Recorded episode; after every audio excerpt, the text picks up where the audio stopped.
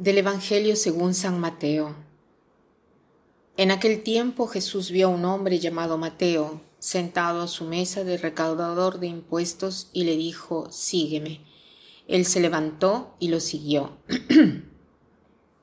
Después, cuando estaba a la mesa en casa de Mateo, muchos publicanos y pecadores se sentaron también a comer con Jesús y sus discípulos.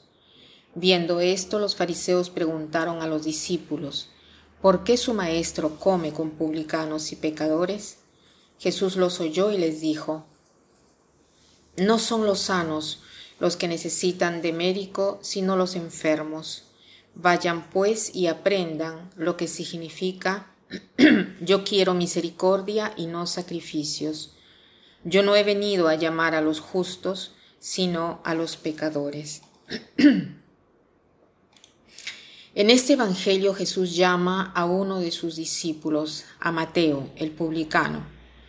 Los hebreos odiaban a los publicanos porque los veían como traidores, porque colaboraban con los romanos. Pero a Jesús no le importa esto. El Evangelio no dice cuál es el motivo por el cual escoge a Mateo. Sabemos solo que Jesús lo mira y lo escoge. Mateo se alza y lo sigue. Seguramente no es que fue así inmediatamente, ¿no? Hubieron seguramente algo más de algunas palabras que se dijeron o algo más, ¿no? Pero la cosa es que Mateo eh, se, se, alza, lo sigue, sigue inmediatamente al maestro, ¿no? De repente Mateo había ya escuchado hablar de Jesús o lo había escuchado eh, directamente, eso no lo sabemos, pero lo que sí sabemos es que la mirada de Jesús y el tono de su voz le, le, le bastó a Mateo para convencerlo de dejar todo, ¿no? Después tenemos otra escena donde Jesús en la mesa, está en la mesa con, con, Mateo, ¿no? y están presentes también otros discípulos de Jesús. Después llegan unos pecadores y publicanos, ¿no? Y cuando llegan los fariseos, ellos preguntan, ¿no? Eh, le preguntan a los discípulos, ¿por qué Jesús come con los publicanos y pecadores? ¿no? Y esto en realidad era una buena pregunta, porque compartir la mesa eh, con un eh, pecador hacía impuro al hebreo y no se debería de hacer. Jesús aquí interviene, ¿por qué? Porque sabe que para los discípulos de repente sería difícil responder, visto que era una novedad traída por Jesús. Entonces, él dice, no, no son los sanos los que necesitan de médicos, sino los enfermos. Vayan pues y aprendan lo que significa yo quiero misericordia y no sacrificios. Yo no he venido a llamar a los justos, sino a los pecadores. O sea, en esta respuesta Jesús les dice una frase del Antiguo Testamento, yo quiero misericordia y no sacrificios. Seguramente esta era una frase conocida por los fariseos, ¿no? Y Jesús quería demostrarles que las reglas de purificación pueden ser superadas por la misericordia. Jesús revela aquí su misión de llamar a los pecadores, porque en realidad no hay uno que se pueda llamar justo. Jesús nos puede salvar solo cuando reconocemos que somos pecadores y que necesitamos de un Salvador. Entonces, para nosotros, ¿qué cosa significa?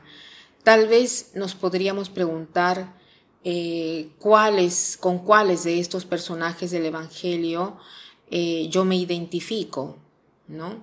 Vamos a así rápidamente hablar de cada uno de ellos. En cuanto a Mateo, de repente estoy viviendo una situación de pecado, de repente algunos me están juzgando por mis pecados. Si soy Mateo hoy, Trataré de reconocer la mirada de Jesús que me mira con amor y me llama por mi nombre. Podría ir incluso a confesarme porque es ahí donde encontraré la misericordia que Dios quiere regalarme. O de repente uno de nosotros se identifica con uno de los fariseos. ¿Estoy juzgando a los demás o a alguien en particular? Entonces hoy debo reconocer que no es mi puesto el de juzgar, sino que esto está reservado a Dios. haré solo una oración por la persona que estoy juzgando y trataré de ver el bien en esa persona. O de repente soy uno de los discípulos, ¿no? De repente delante de la misericordia de Dios y la acción generosa de Dios, eh, yo, yo no entiendo a Dios de todas maneras, tengo la fe, lo quiero seguir. De repente alguien me está haciendo preguntas en cuanto a la fe se refiere y me quieren demostrar que Dios no es bueno, que Dios no es justo, porque existe el mal en el mundo, y frente a esto seguro yo no sé responder. Si me encuentro en esta situación, hoy puedo pedir a Dios la gracia de vivir una fuerte fe, no obstante el hecho que no entienda todo y que no pueda explicarla bien. La fe, cuando no la vemos y no la entendemos, vale mucho. O de repente podemos un momento ser como Jesús en este Evangelio. De repente el Señor me está invitando a mostrar su amor por alguien en particular. Entonces, eh, así como Jesús ha mirado a Mateo con amor, también yo quiero mirar a esa persona con amor y hoy podría pensar en un hecho concreto para demostrar este amor, esta misericordia hacia esa persona. Y para terminar quiero citar una frase del Papa Francisco que dice así, todos, todos nosotros tenemos una historia y cada uno conoce en el fondo de su corazón, conoce bien las cosas feas de la propia historia pero Jesús las mira para sanarlas. Que pasen un buen día.